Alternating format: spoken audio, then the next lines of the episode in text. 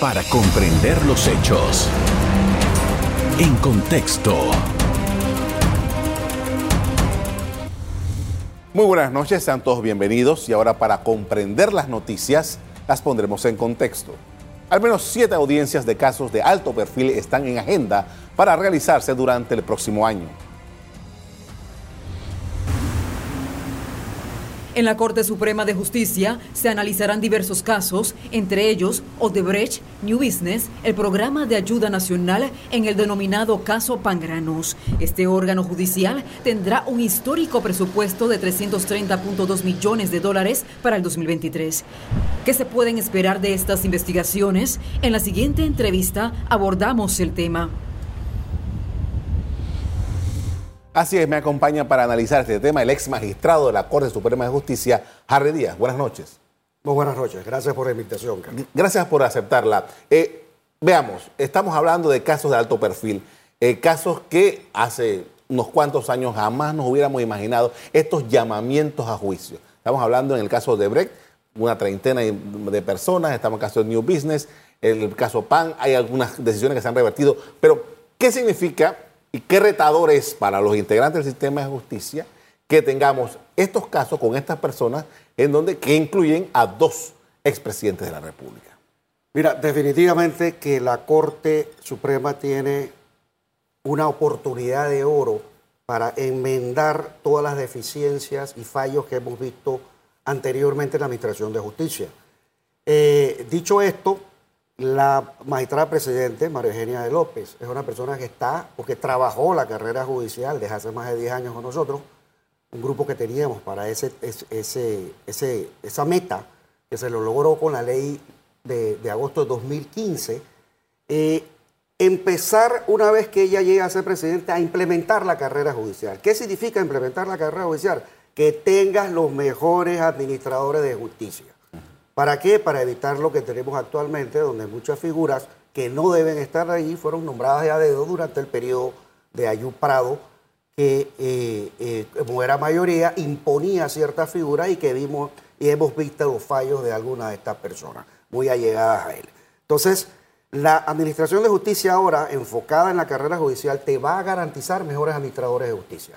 ¿Eso qué significa? Que vamos a tener jueces como la... Eh, Eloísa Mar, eh, que ha demostrado capacidad, temple y que no se ha dejado intimidar a pesar de que es un caso complejo con multiplicidad de actores, lo cual no es fácil, te lo digo porque yo he pasado por esas experiencias también, no es fácil y, todo el órgano judicial debe darle la el necesario apoyo a esta juez, así como a cualquier otro administrador de justicia que tiene que enfrentar la misma situación. Ahora, estamos hablando de, como se dice, casos de alto perfil. El alto perfil lo tienen son las personas, los casos siguen siendo eh, de la justicia ordinaria, pero eh, Panamá, ¿Cómo ha llegado Panamá a este punto? ¿Cómo usted lo ha visto esa transición para llegar a este punto? Porque, como decía antes, quizás anteriormente en Panamá no era posible que estas personalidades por alguna u otra razón llegaran al punto de que se fueran llamados a juicio. Bueno, eh, eso no es necesariamente así. Acuérdense que durante el periodo que estuvo Varela se le llamó a juicio a mm. Martinelli, el caso de Pinchazo y otras, otras, situaciones. Pero es cierto que pareciera que hubiera un impas, que no pasaba nada, los, los procuradores y los fiscales no hacían absolutamente nada. Pero eh, ahora y es lo correcto y es lo que debe pasar y es lo que debe anhelar todo ciudadano, que la administración funcione como debe ser. Pero vuelvo y repito, mucho del problema que tenemos nosotros con la administración de justicia es los pocos nombramientos y de personas eh, que hayan pasado filtros como es para la carrera judicial. El, órgano judicial, ahora que usted lo menciona, 330 millones, sí, es una cuestión récord, que no debería ser. Nosotros recibimos y tenemos nombrados en la Administración de Justicia mucho menos personal eh, capacitado o personal, por decírtelo así, que otros países de la región que invierten mucho más en Administración de Justicia. Entonces, es un logro, algo positivo de ver que le están dando más fondos y que hay un interés por implementar la carrera judicial. Pero eso es, estamos apenas empezando a ver los cambios para mejor. Hay que ver cómo se fallan ahora todos estos expedientes. Justamente, hablemos del caso Odebrecht, que es quizás el más simbólico. Está citado para agosto eh, la realización de la, la audiencia de fondo. ¿Cuál es su perspectiva de esto? Bueno, es que ¿qué otra perspectiva puedes esperar siendo uno administrador de justicia? Yo lo he dicho públicamente. Señores, tienes a la empresa Odebrecht que confesó haber dado las coimas a Panamá. Y creo que dijo que eran como 92 millones o algo así. Confesó, o 59 millones, confesó que habían dado la coima. Encima hay dos de los involucrados que están siendo procesados que fueron condenados por lo mismo el, blanqueo de capitales de esos fondos en Estados Unidos. O sea, aquí es evidente de que se hizo la coima, se logró, se, se perfeccionó una corrupción y yo no puedo ver más que un fallo en contra de estas personas. Ahora, tienes treinta y pico de personas involucradas, en procesadas en esto. A lo mejor de los treinta y pico no son todos los que deben estar condenados, pero definitivamente aquí algunas personas tienen que estar condenadas. Los fondos desaparecieron, los fondos de nosotros desaparecieron. Entonces, la justicia indica, aquí tiene que haber un fallo. Magistrado, en ese sentido, mucha gente cuando oye hablar de esto pregunta, ¿y la plata? ¿Qué tiene que pasar? Más allá de que las personas que hayan sido eh, eh, procesadas, llamadas a juicio y eventualmente la decisión que tome el juez del caso, con el tema del dinero. Bueno, es que en realidad también se debe perseguir esos fondos que fueron extraídos. Eh, a Estados Unidos creo que le pusieron una multa, pero ese, fondo se queda más bien allá que acá.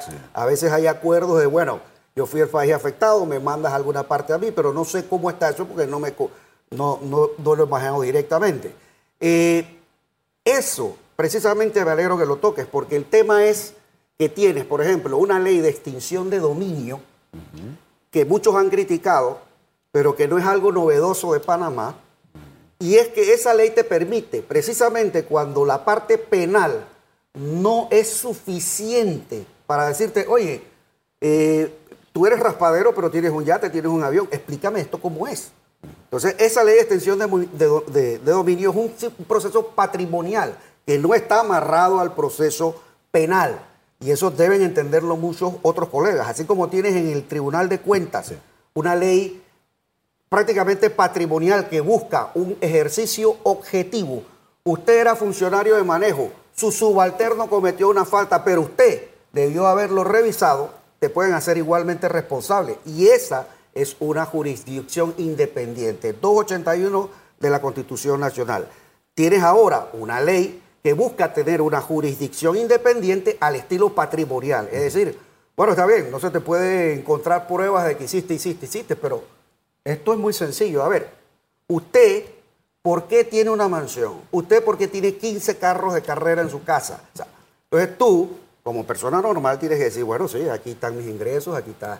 Ah, ¿te ganaste la lotería? Bueno, enséñame a dónde está el premio que recibiste Ah, me ganó una herencia, tienes que tener un proceso de herencia. yo no entiendo por qué a la gente le puede molestar ese tipo de mecanismo. Es lo mismo que si tú vas en tu carro y te para un policía y te dice, enséñeme su licencia. Él tiene todo el derecho para verificar si tu licencia está eh, vigente, si no estás infringiendo, si está todo ok, te deja pasar. Es lo mismo. Pero ese mecanismo de, de la extinción de dominio ayuda muchísimo precisamente a recuperar esos fondos. Con esto vamos a hacer una primera pausa para comerciales. Al regreso seguimos hablando sobre la Administración de Justicia. Ya volvemos. En contexto. Estamos de regreso, hablamos con Harry Díaz, ex magistrado de la Corte Suprema de Justicia. Estamos analizando la justicia en Panamá, que este año 2023, como decíamos al principio, es un año especial porque hay llamamientos a juicios importantes. Y hay cosas que han sucedido. Se han revertido fallos en primera instancia que tienen que ver con el caso de eh, Lavajato, un caso de helicóptero, alquilar helicópteros. Hemos visto algunas condenas por el tema eh, del PAN.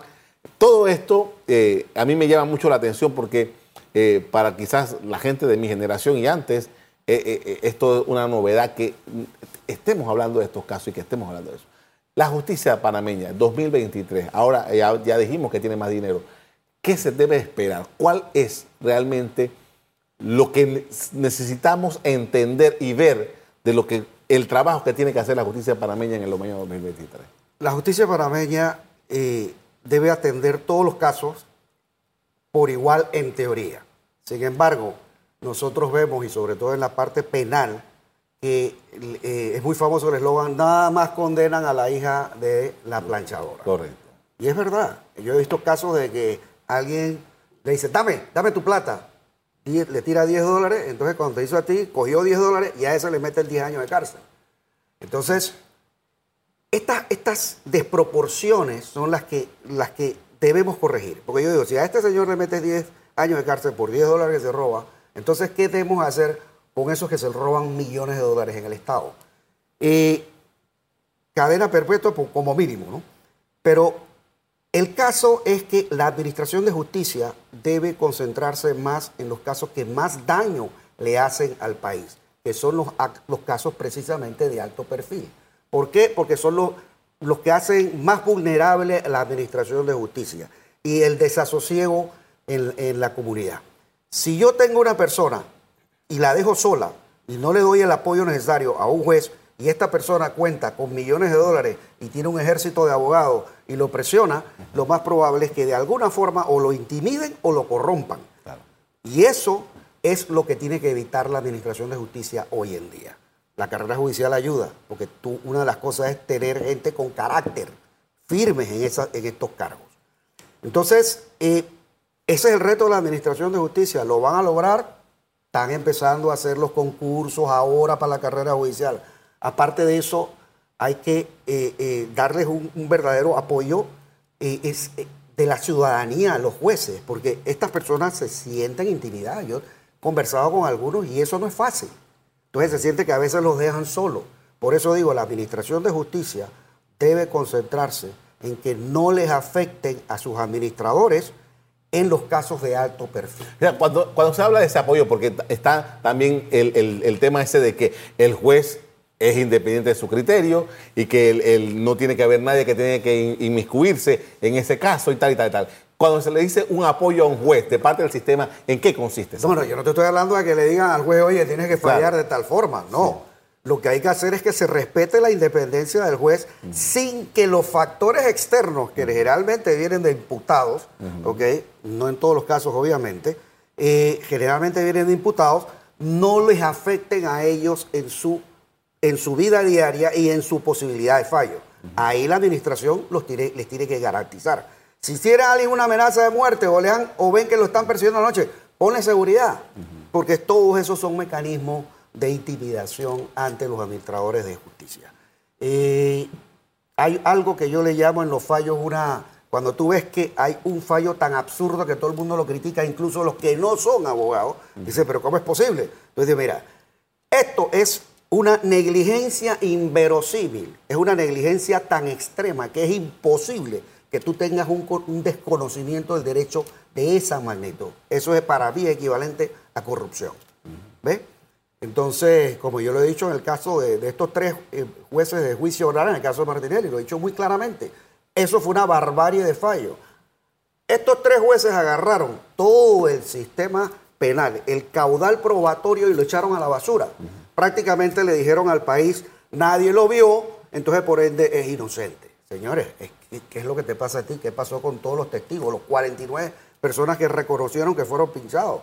¿Dónde está el resto de las pruebas que te han venido a decir? Este señor me dijo, como el caso de Doens, que me dice, yo fui a, verlo a la cárcel porque él me llamó y él me reconoció que me había pinchado porque lo tenía que hacer. Entonces, él dice esto en, el juicio y nada de eso es, tomado en cuenta. Nadie lo vio. Digo, si es por eso, entonces los únicos delitos que existen y nos salvamos todo lo que cuesta la Administración de Justicia es lo que son eh, eh, capturados en flagrancia. Yo te vi pegándole a esta persona, entonces dame acá. O te vi tratando de violar a esta persona, entonces ahora sí, estás condenado. E, ese, ese tipo de riesgo que usted menciona, ¿todavía está presente en la Administración de Justicia? Por supuesto, claro que sí, claro que sí. Por eso te digo, carrera judicial, refuerzo del, de todo lo que es el apoyo logístico y el apoyo moral.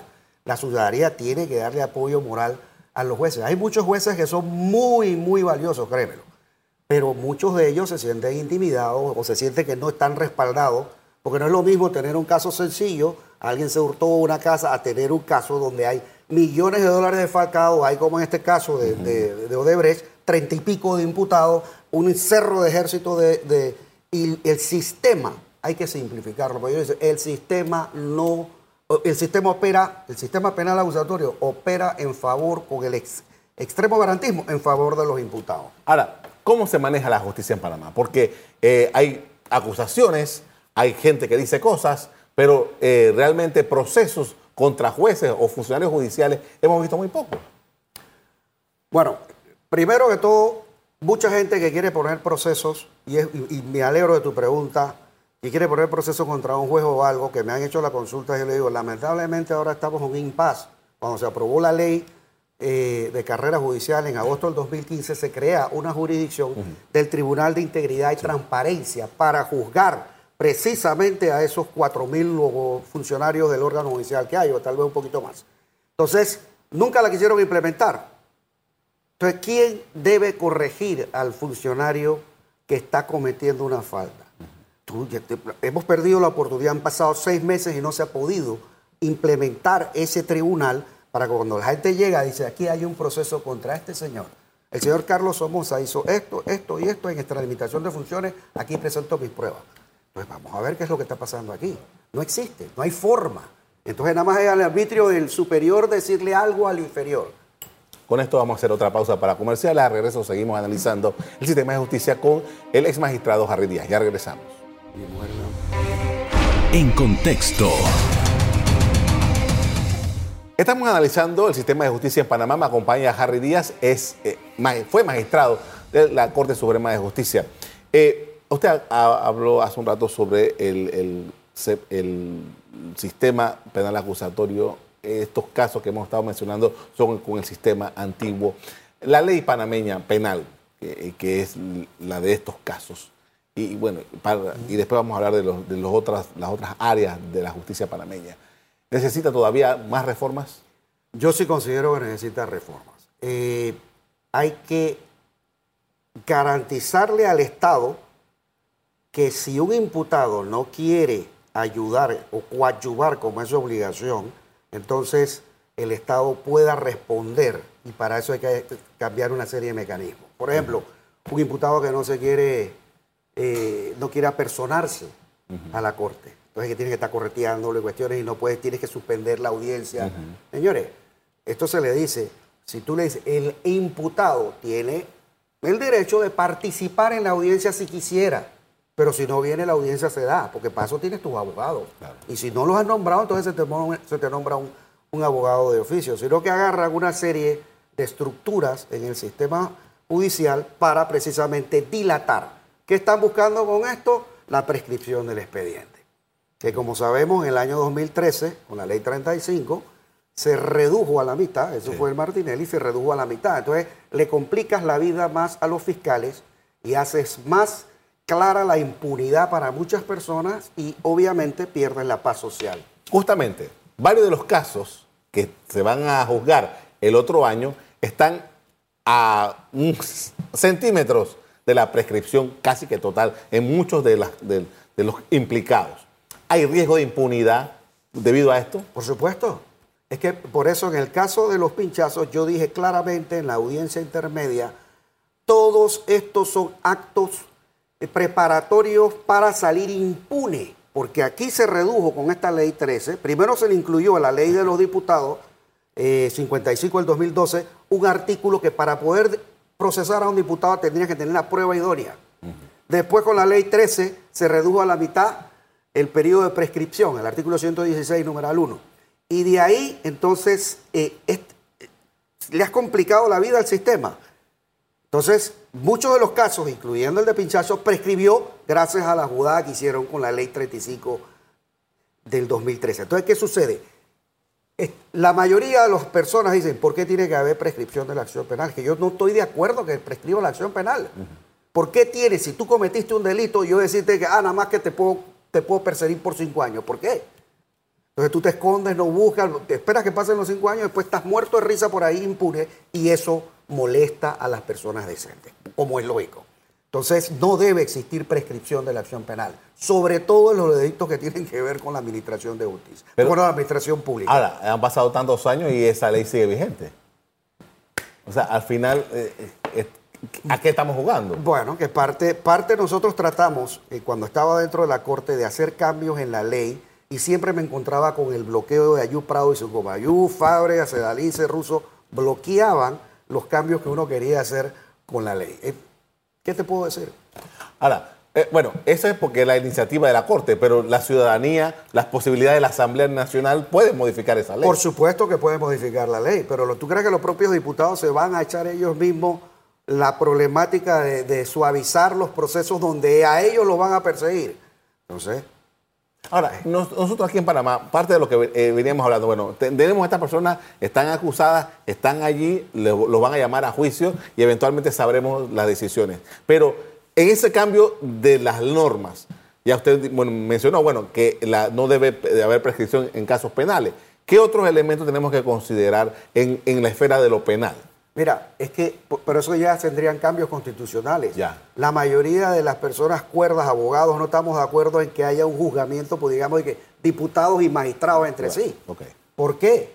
Sencillamente asume, tú eres, un, tú eres un funcionario público, tú no eres ningún rey o pachá de ningún lado. Ah, no, que el fuero, que el cargo y los padres de la patria. si cometiste un delito, tienes que someterte a la justicia como cualquier otro cristiano. Esas cosas hay que cambiar en la constitución como muchas otras cosas más. Pero el tema es que la constituyente, como sabes, te lo prometen los gobiernos y nunca lo cambian. Entonces, la constituyente en el artículo 314 te dice tres mecanismos para cambiarla, dos tienen que ver con los diputados que no lo quieren cambiar. Y la tercera es con eh, la, iniciativa ciudadana, que como hemos visto, tiene que reunir 20% de la votación, trataron de empezar a recolectar firmas y se quedaron muy por debajo.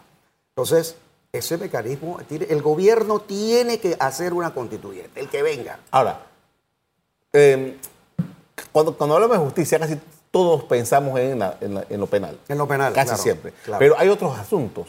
La justicia civil, por ahí anda un, proyecto que está dando vueltas ahí, eh, que, está siendo estimulado eh, por, uno de los magistrados. pero hay una serie de elementos adicionales la justicia de familia y tal y tal y tal que necesitan revisión. También, todo esto. Es que la estructura procesal se come el fondo. Y eso es lo que está mal porque la constitución es clara. El, procedimiento debe ser lo, menos formalista posible. Se debe garantizar el fondo del fallo y no el procedimiento. Y aquí lo hacemos al revés. Entre más procedimiento y más carga le pones a los temas, más fácil es que la persona que cometió la falta, civil o penal o administrativa, salga muerto de risa. ¿Todo debe ser oral? No, no, no, no, no. La, justicia oral está sobrevalorada, sobrevalorada y te lo digo con mucha claridad. A ver, explica. ¿Ok? Porque cuando a mí me tocaban los casos orales de casación, la gente que llegaba, el 90% no estaba preparado. Años de ver esto, ocho años y medio yo viendo esto. La mayoría no estaba preparada. No cuando tú les hacías unas preguntas, no sabía ni cómo contestarte. Entonces los dos se, se contradecían. Entonces, no todo debe ir a la oralidad tú puedes simplificar una cantidad enorme de, audiencias, eso ya lo he conversado con otros eh, colegas, puedes simplificarlas, porque ahora mismo lo que tienes es que la famosa oralidad iba a ser expedito a todos los casos. Ah, bueno, porque ahora tienes que tener oralidad para todo. A cambio de medida, a cambio no sé qué, ah, porque me cayó mal el juez. Hombre, entonces, tienes a una audiencia dentro de tres años. ¿Qué ayudó eso a la mora judicial que teníamos antes? Juzgados. Juzgados. Juzgados. Instalaciones. eso, todavía, eso todavía no está funcionando. Tiene que haber más juzgados y tiene que haber más jueces. Nosotros estamos por debajo de otros países. Entonces, ¿cómo puedes pedirle peras al olmo? Si tú tienes, si tienes una capacidad de un juzgado de atender 100 casos y le metes mil, no te los va a poder resolver. Entonces, eso es lo que hay que procurar. Hombre, hay que poner cuatro o cinco juzgados más para poder que estos procesos avancen.